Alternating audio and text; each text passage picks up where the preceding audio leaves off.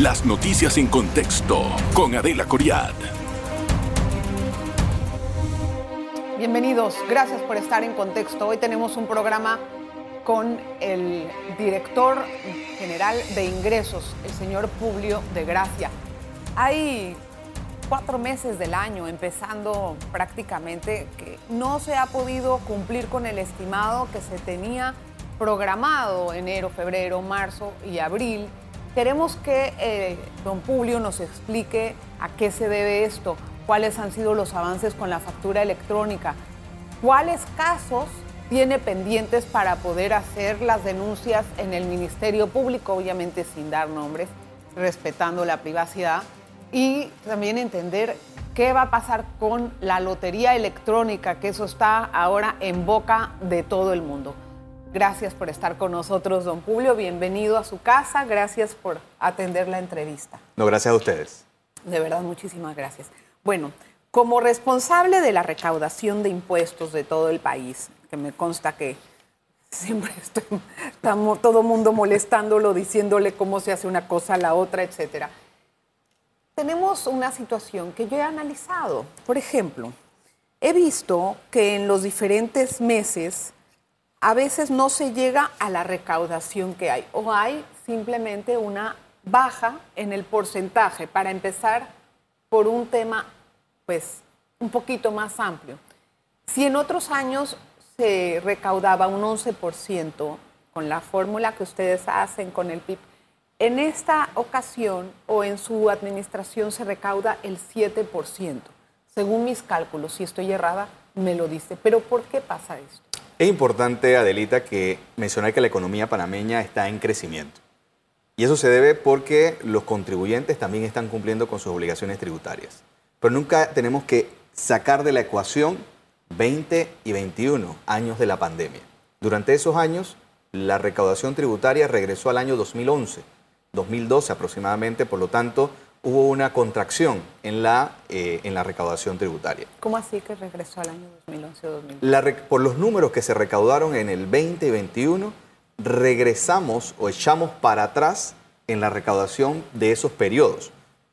El crecimiento del país va en, va en consecuencia de su recaudación tributaria también y de los ingresos no tributarios. La buena noticia, Adelita, que el año 2022 ya sobrepasamos lo que se recaudó en el año 2019 eso es una, un síntoma que la economía panameña regresó al estadio de ese año, antes de la pandemia. Esa es una buena noticia. Es una muy buena noticia. Por lo tanto, la recaudación tributaria del gobierno del presidente Cortizo ya supera los periodos anteriores, lo cual es un caso de éxito y lo refleja no solamente los, datos panameños, sino los datos también de las instituciones internacionales. Pero no me cuadra lo que dice. Se recupera la economía se recuperan los porcentajes de recaudación. Pero en mis eh, cálculos yo veo, por ejemplo, que en el 2011, acá está, eh, en el 2012 era del 11.2% la recaudación, eh, versus en el 2022 que fue de 7.6%. ¿Por qué me suena contradictoria la respuesta con mis números? No sé qué datos, podríamos hablarlo después, pero los números... Esto es sobre la presión tributaria. Esa es otra cosa. La presión tributaria tiene que ver mucho con otras estadísticas y hay que recordar que la economía o la recaudación panameña depende de dos factores, o de los impuestos. Los impuestos directos, los impuestos indirectos y agreguemos un tercero que serían los ingresos no tributarios, Canal de Panamá, concesiones y otros. Durante el 21 aproximadamente se tuvo unos ingresos extraordinarios producto de un pago importante que hizo eh, uno de los puertos luego de la extensión dada por ley a, sus, eh, a, su continuidad de trabajo. Se hizo un aporte importante luego de la negociación liderizada por nuestro gobierno nacional. Pero entonces Además, reflejarse arriba, ¿no? Sí, sí, se reflejó arriba, pero acuérdense, es importante, cuando hacemos el cálculo en materia tributaria, son impuestos directos, indirectos y no tributarios. pero en todo, el conjunto. El conjunto de los ingresos. Muestran un 3.5% menos de recaudación que, por ejemplo, hace 10 años. Eh, nuevamente, tendría que revisar esos datos en relación a cómo lo estás sacando, ¿no? Pero si lo vemos en datos. en la Contraloría. Sí, si lo vemos en datos fríos, lo que nosotros mencionamos. ingresos corrientes 2019 versus ingresos corrientes 2022, ya estamos por encima del año 2019. Lo que habría que ver, y probablemente lo que tú estás señalando, son en cómo vamos desagregando algunos impuestos. Ejemplo, impuesto de inmuebles. En el año 2018 se impulsó una nueva ley donde hubo una reducción en, la, en cómo se calcula el impuesto de inmuebles. Obviamente en favor de que los ciudadanos que declarasen su patrimonio familiar pudiesen estar exonerados hasta los 120 mil dólares en impuestos inmuebles. Es decir, esas personas erosionan la base fiscal. ¿Qué quiere decir la erosión de la base fiscal? Tienen un incentivo, tienen un beneficio. Y como hemos hablado anteriormente, nuestro país por muchos años ha tenido una política de incentivos tributarios o exoneración, reduciendo la base de las personas que deben pagar tributos. Entiendo, pero vamos a hablar, bueno, es en esta, en esta fórmula o en esta matemática que, está, yo no soy buenísima, pero sí le entiendo a los reportes de la Contraloría, que es donde nos basamos para hacer todos los cálculos. Y según mis, eh, pues mis percepciones, mis, mis análisis, en 2022 se dejó de recoger aproximadamente 2.700 millones en comparación a lo que en una época sí se recogió. Eh, con la presión tributaria. Ahora vamos a pasar al año, al, año corriente. Usted ya ha hablado que en enero no se logró esa recaudación porque entraron tarde unas cosas, se contabilizó, ¿verdad?, del año pasado para este año, lo ha explicado. Pero bueno, vamos a pasar a febrero. En febrero, por ejemplo, nosotros recaudamos 34 millones menos. En el acumulado son 281 millones. Igual en marzo, 28.5 millones menos. En abril, 54.1 millones menos. ¿Por qué? Según nuestros cálculos, como lo hemos planteado, y aquí es importante el presupuesto. El presupuesto se realiza aproximadamente por estas fechas para el periodo siguiente. Es decir, ahora mismo la Dirección de Presupuesto de la Nación está trabajando el presupuesto del año 2024. Cuando se hacen esos presupuestos, se, tiene, se revisa el escenario, el momento que está viviendo el país y el mundo. En su momento, cuando se hicieron esos estudios, estaba iniciando la guerra en Ucrania. también no se tenía contemplado el efecto que iba a tener las protestas de julio del año pasado. Por lo tanto, el presupuesto se elabora en base a, un presupuesto, a lo que supuestamente va a pasar. Eso definitivamente hemos tenido un arrastre importante, eh, no solamente a final del año pasado, sino en el inicio del año, en temas relacionados con la inflación, producto de la guerra, de cómo se mueve la economía a nivel global, y también los efectos producto de esas protestas de julio del año pasado. Pero quiero retomar una parte de tu anterior pregunta. ¿Qué está pasando? Y, lo hemos hablado anteriormente. Eso puede haber sido estado reflejado el año pasado, pero este año ya eso se ha controlado mucho. Claro, tiene controlamos ya la inflación. El, el asunto de julio del año pasado, que fue desgarrador para muchos negocios, se vio reflejado también en la recaudación anual, pero en este lado tenemos los meses actuales. Todavía tiene un impacto, ¿sabes por qué, Adelita? Recuerda que en marzo, entre enero y marzo, se declara la renta. Por lo tanto, se ve reflejado lo que pasó el año 2022. Lo que recaudamos entre enero y marzo es el reflejo de lo sucedido el año 2022. O sea, ¿cuál sería la respuesta concreta a estos meses que no se logró a las estimaciones? O en comparación... Sí no sé si se logró las estimaciones, pero en comparación al año pasado, por ejemplo, casi son 100 millones de dólares menos. Importante, uno, lo que hemos hablado anteriormente, y hacemos un ejercicio de suponer que hubiese pasado si no hubiésemos extendido la amnistía tributaria hasta el 14 de enero de este año. Hubiésemos estado por encima del presupuesto. La información que nosotros hemos revisado con estudios tributarios nos muestran que si hubiésemos no hubiésemos hecho esa movida, por llamarla así, en, a, la fecha estuviésemos 11% por encima de lo presupuestado. Eso es un mensaje importante. Por eso o sea, ¿La corrección cuál sería? La corrección, eh, el reto tenemos actualmente de cómo, por la movida en beneficio de los contribuyentes que se hizo para la extensión de la amnistía tributaria, que impactó positivamente en la gente, que al final lo que quiere el presidente, que impacte positivamente en la gente. ¿Eso es para la de la declaración de renta, dice usted? No, recuerda, y, es importante. Entonces la amnistía tributaria fue hasta enero, ¿no? Ah, se extendió bueno, 14 pero acá ya estamos, ya tenemos abril, marzo y febrero. Y ahí donde voy a explicar. 14 días que no entraron en el 2023 donde se vieron reflejados no solamente los temas de amnistía tributaria, sino el ITBMS de diciembre, que es el más importante por las compras, entró para el año 2022, no para el año 2023. Por lo tanto, te pongo un ejemplo, inmuebles, algunas rentas también del año 2023 entraron en el 2022. Por lo tanto, la afectación al presupuesto ha sido importante.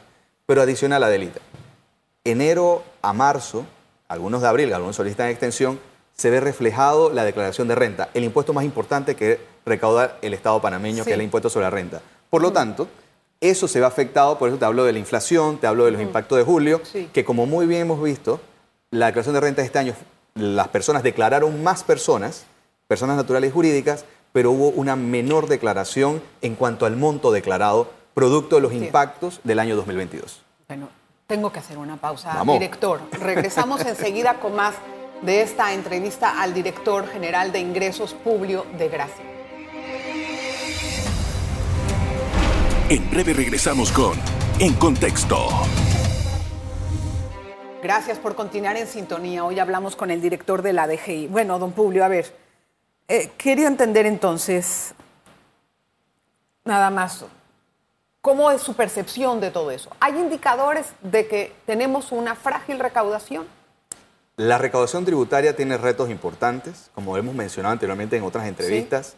Hay muchas erosiones, beneficios, exoneraciones, etcétera, etcétera, que impactan a la recaudación. Menos personas pagan impuestos en la República de Panamá producto de los beneficios. Entonces, ¿qué puede hacer? Hay que, hacer, hay que, hay que sentarnos como sociedad. Yo soy la teoría que todos debemos contribuir de alguna manera. Pero que hay incentivos y exoneraciones adheridas que ya no son lógicos en nuestros tiempos. Entiendo, porque eso me lo ha dicho antes, y como que hay muchas zonas francas y de zonas especiales, por llamarla de alguna manera, pero también tiene el ITBMS, que cuando, ¿por qué en un lugar cuando vas a un lugar te dicen, ¿va a querer factura? No debe ser. Bueno, pero entonces ahí es donde tal vez tendríamos que hacer un trabajo más férreo, ¿no? Y lo estamos haciendo, Adelita, pero no se, la DGI no puede poner un inspector en cada lugar. Somos los ciudadanos, Adelita que tenemos que garantizar que se cumplan las obligaciones tributarias. Entonces, ¿cómo piensa incrementar la recaudación? La factura electrónica, y te traigo la información que hemos hablado, 15% ya de nuestros contribuyentes obligados a facturar tienen factura electrónica. Eso es un universo de 40.000 personas ya que utilizan la factura electrónica. Y tenemos datos, por ejemplo, que con la factura electrónica ya hay 405 millones de dólares recaudados. ¿En, en, un periodo del uso de la factura electrónica, en los últimos un año y medio aproximadamente, que hemos impulsado ah. la factura electrónica. Es decir, también que tenemos un 85% de cumplimiento. Antes teníamos aproximadamente un 60% de cumplimiento del, pago del ITBMS. Con la factura electrónica ha subido el 85%. Eso es lo que me llama la atención. ¿Cómo teniendo una factura electrónica y nuevos instrumentos tecnológicos que pueden ayudarle a la recolección, está recolectando menos?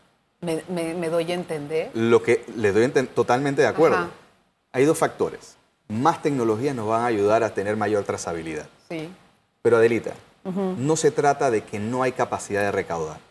Se trata de que hay muchos beneficios, exoneraciones. No solamente la zona franca, porque no podemos señalar a la zona franca solamente. No, no, yo hay diferentes, hay diferentes zonas actividades. Especiales. Y también beneficios que tenemos los propios contribuyentes. Por lo tanto, lo que hay que impulsar, Adelita, es una cultura de pago de impuestos. Pero que Panamá tiene beneficios con otros. Tenemos ingresos no tributarios que compensan. Hablando de eso, ¿cuál es el monto en este momento que, debe la DGI sobre incentivos de turismo? Actualmente, no, no creo que debemos. No, bueno, que tiene que retornar. Actualmente, y lo he mencionado, si no me equivoco, eh, se, le se le otorgó porque fueron los primeros proyectos, eh, creo que ahora mismo no tengo la cifra, pero se le dio creo que a tres o cuatro proyectos solamente, y que no han sido esos números. ¿Cuánto fue? Eh, mira, ahora mismo no se me, se me escapa el número, pero no es un número como se habla en los medios. Con mucho gusto ahora, en el medio de la entrevista, te voy a hacer un tweet donde vamos a explicar el monto exacto, porque no quiero ahora mismo... Está bien, nada más quiero entender, ¿y para futuro cuánto adeuda? No, la, la ley, en, la ley, la Corte Suprema de Justicia estableció ya un fallo en relación con un parágrafo, y eso es estricto cumplimiento. La DGI lo va a cumplir, tal cual. ¿Eso qué implica para usted? Implica que en vez de otorgar el 100% de la inversión, va a ser el 60%. Pero aún así, tiene que, tiene que retornar impuestos, por así decirlo, o tiene que adeuda esto a los, a los proyectos o a los incentivos turísticos? ¿Cuánto es? Se ha, se ha condenado mucho el tema del incentivo turístico, Adelita. y, y yo aprovecho este espacio cuando hablamos del turismo y no por defender al sector turismo, pero hay muchas industrias, eh, carros híbridos, eh, un sinnúmero de temas que están exonerados y cuando lo, lo hablamos con los honorables diputados, siempre se crean leyes para incentivar y eso es por toda la vida. Ya. Hay que establecer los periodos y la, la diferencia con el tema de la ley de incentivos turísticos es estableció un periodo fijo y eso es lo que debería ser. Yo no quiero entrar en detalle si es bueno o es malo. Pero el monto, ¿cuál- ¿cuánto es? Porque eso le va a impactar también en la recolección. Pero ¿cómo va a impactar? Y ahí voy a hacer un poquito medio explicando las Sí. cosas porque yo creo que también tenemos que tener otro co- contexto del tema. A ver. Hay un proyecto hotelero que no se ha construido. No hay ningún, no hay ni un cuarto, no hay ni un bloque puesto, no hay ningún pago de nada. ¿Me explico? Pero hay otros que sí. Hay otros que sí. Entonces Bueno, ahí viene el tema. Dice, oye, yo tengo mi hotel y yo no tengo ningún incentivo. Falso. Sí tienen incentivos.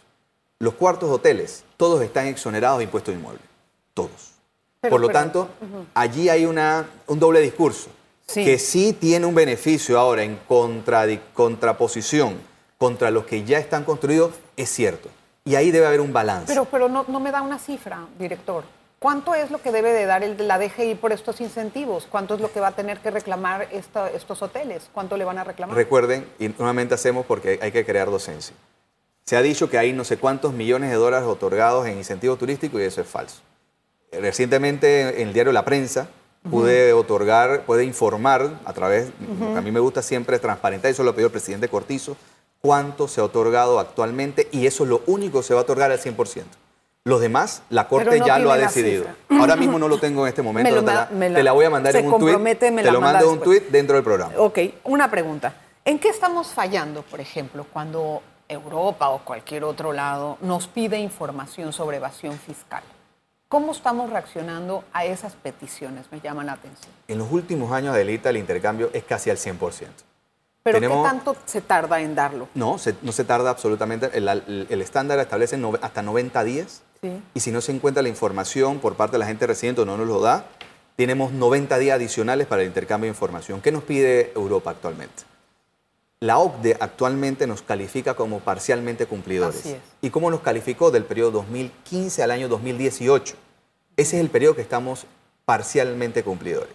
Si nos hicieran una evaluación el día de hoy, y eso nos tocaría creo que el otro año, probablemente ya estuviéramos cumplidores. Ajá. Pero tenemos que, tenemos que esperar esa evaluación. El esfuerzo liderizado por el ministro Alexander es primero con Gafi. Ya tenemos primero Dios las 15 acciones que tenemos que Estamos cumplir. casi, casi. Debemos estar listos y preparados. Y hay un importante mensaje, Adelita. Panamá, a diferencia de otras naciones, por ejemplo, el registro de beneficiario final está por encima ya de muchas naciones. Pero Panamá también tiene un reto importante que es superar esa percepción lamentablemente creada en el mundo producto de una Sí, de campaña estamos- buena, mala. No quiero entrar en ese tema. Pero Panamá ha hecho la tarea necesaria para poder ser reconocido como un país cumplidor y cooperador en materia de transparencia fiscal internacional. Voy a hacer la pausa con ese comentario y regresamos enseguida con más. La parte final de la entrevista quiero hablar de la lotería electrónica y algunos otros temas. No se vayan. En breve regresamos con En Contexto. Gracias por estar en sintonía. Estoy buscando las preguntitas. Bueno, nada más para finalizar el tema de la Unión Europea o con quien usted intercambie eh, información. ¿Hay motivo de queja con Panamá? Nada más para entender en dónde estamos parados. Mira, al mundo actualmente siempre está en un proceso de cambio Sí. en el tema de las normas, por eso Panamá participa activamente. Recientemente estuve en Tiflis, Georgia, en el foro de autoridades competentes, donde se le reconoce a Panamá que ha avanzado extraordinariamente. Nosotros con los diferentes pares, es decir, las naciones, los que intercambiamos información, están satisfactoriamente eh, complacidos con el intercambio de información, principalmente nuestros principales socios. Colombia recientemente también nos señala como un ejemplo del intercambio de O sea información estamos cumpliendo. Panamá ha dado Dice paso- usted, si usted Panamá- le preguntarían, Publio, ¿por qué no cumples? Usted niega eso. De acuerdo al estándar decir. internacional, Panamá está, Está cumpliendo. cumpliendo. con el intercambio de información y no solamente la DGI. Y aquí es importante aclarar, Adelita, no solamente la DGI, cuando la DGI no tiene la información, tiene que, tiene que girarse a los necesita. residentes. Por eso a los abogados se les está Sí. poniendo las tareas y también estamos en el registro Pero- beneficiario final y prontamente el tema de registros contables. ¿Sabe qué es lo que pasa? Que usted no ha reglamentado el registro contable. Entonces, las firmas de abogados se están quejando y quejando que cuándo va a estar Publio haciendo esa tarea, porque todo, pero sí, pero pues, es algo importantísimo, don Publio, porque no sabemos ni qué presentar los contribuyentes o las personas que tenemos sociedades anónimas. ¿Qué te doy? Pues no sé, hasta que no reglamenten, no lo sé. Eh, eh, está, muy, está muy bien dicho. Y no, y no quiero asumir, no se trata de Publio, no quiere hacer, es un tema estratégico que también incluye a los abogados. No estamos hablando solamente nosotros, con nosotros mismos, sino también con los abogados. Pero yo creo que esto se resuelve, Adelita, con la obligación de que todas las personas jurídicas constituidas en la República de Panamá presenten una declaración jurada de renta. Yo, yo, creo que el registro contable tenemos que dar un avance importante y, creo que el ministro Alexander está en esa misión actualmente. ¿Cuál? Y tenemos que entrar, eh, ahora mismo está en Europa, hablando con sus pares actualmente. Pero mi mensaje, yo como director al ingreso, esto se resuelve teniendo más información. ¿Qué pasa, Adelita? Las personas offshore no declaran renta, o sea, no presentan la información, pero, tienen que presentar la delita. Director, usted tiene que reglamentar la ley. Eso es, eso es algo que no importa si está Héctor allá en Europa o en China, no importa. Es un asunto local. No estoy de acuerdo con lo que estás planteando. ¿Sabes por qué? Porque no se trata de que el director tenga que reglamentar. Bueno, en, actualmente hay que hacer el, trabajo, vaya. Actualmente junto a la dirección, la DEFI, que es la Dirección de Estrategia eh, financiera internacional. Dependemos del análisis que están haciendo actualmente junto con los abogados y nuestros consultores para la reglamentación de eso. No es que la DGI. No, entiendo. porque al final no, es la DGI. personalizar, pero como usted es la figura. Claro, pero no es la DGI. Y tampoco quiero eliminar, tampoco quiero hablar porque trabajamos en equipo. Entiendo, entiendo. Y, el tema de los abogados y los colegas abogados es que esto lo estamos haciendo en conjunto con los abogados internacionalistas para tener una ley que se pueda cumplir, Adelita. no podemos, ¿cuándo vamos a tener Yo pienso que antes de final de este año la podemos tener para ese tema, ¿no? Usted ha hablado de que tiene 104 casos, casos hasta ahora que está investigando por posible evasión. En dinero, ¿esto cuánto representa? Te lo actualizo, son 163 casos ah, de evasión fiscal, 156 millones de dólares el cómputo posible, sin intereses y sin recargos. ¿Y cuándo va a presentar esto? Ya se han presentado cuatro casos ante el Ministerio Público. Pero eso estamos son los de antes. Eso, eso, estamos, las investigaciones no son son complejas, Adelita, porque se requieren un proceso de revisión. Aquí no tampoco estamos un fishing expedition o pescando o tratando. tenemos que hacer las cosas correctamente. Te puedo decir, Adelita, que tenemos entre eso, te puedo decir, en ITBMS 31 millones de dólares, en, por ejemplo, en esas falsas compraventas y, y, que se realizan aproximadamente 27 millones de dólares en ITBMS eh, te lo dije, 36 millones de dólares, 63 millones en relación con el impuesto de transferencia de bien inmueble. En total son aproximadamente 156 millones de dólares posiblemente de defraudación fiscal. Bien, vamos a entrar en el tema de la lotería electrónica. Director, usted es el presidente de la Junta Directiva de la Lotería, por eso es que él puede hablar acerca de eso. Hay quejas de que debería de haberse hecho una nueva licitación. Usted ya ha explicado que eso viene de un contrato, y yo también lo leí, del 2011, y que no se pudo ejecutar, etcétera, etcétera. Pero aún así eh, hay dudas de por qué no se abrió la licitación a otros competidores y por qué se continuó con esta empresa. ¿Qué, tiene que decir usted? Mire, nosotros como Junta Directiva autorizamos a la directora a que ella pueda eh, tomar la decisión en relación con estos temas. Nosotros, y esto no se hace desde el año 2022 o 23, desde el año 2020 veníamos revisando estos temas y vimos la oportunidad porque anteriormente se habían hecho diferentes adendas. También la Corte Suprema de Justicia ha declarado en relación con este tema y vimos una importante oportunidad con esta empresa de origen estadounidense para poder continuar con el proyecto que lamentablemente en otras administraciones no se le dio la atención. Y es por eso que vimos conveniente y jurídicamente viable que se hiciera una adenda al contrato para poder darle continuidad a los proyectos que llevamos con esta empresa y que nos presentaron de manera muy inteligente y estratégica cómo vamos a ir avanzando está convencido de que es una buena, eh, no, sé, adjudicación? ¿Cómo, yo estoy le llamo? Yo, estoy debidamente informado por el Departamento Jurídico de la Lotería que es viable. Además, también tenemos el refrendo de la Contraloría General de la República que le da la autoridad a que este contrato tenga el cumplimiento correspondiente. Por lo tanto, yo estoy realmente eh, satisfecho y creo yo, yo no tengo la verdad absoluta, que puede ser un éxito la lotería electrónica a través de lo que hemos aprobado. ¿Qué porcentaje se va a llevar la empresa? Para definir bien, porque hay muchos, yo vi el contrato, pero dígame usted. Es importante, se habla del 12%, el, 15, el 12% para los billeteros, el 12% para la empresa, también un importante ingreso para, la, empresa. No si no me equivoco es el 12%, no, te lo, no le puedo decir, pero es importante que el Estado panameño no está desembolsando absolutamente nada es la oportunidad y la plataforma que se le está dando. ¿Quién se va a quedar con el dinero de lo que se venda? Explíqueme cómo sería se esa va, Aquí la lotería tiene un beneficio, pero Adelita, es importante. La lotería no está invirtiendo ni un dólar. No, yo entiendo, pero en este tema. quiero entender. ¿Qué quiere entender? Ajá, ¿Cómo se repartiría el dinero? Yo soy la empresa, yo vendo los tiquetitos de la loto, ¿no? Ok, yo te compro uno. De ese, de ese dos dólares, un dólar. ¿Cómo se reparte?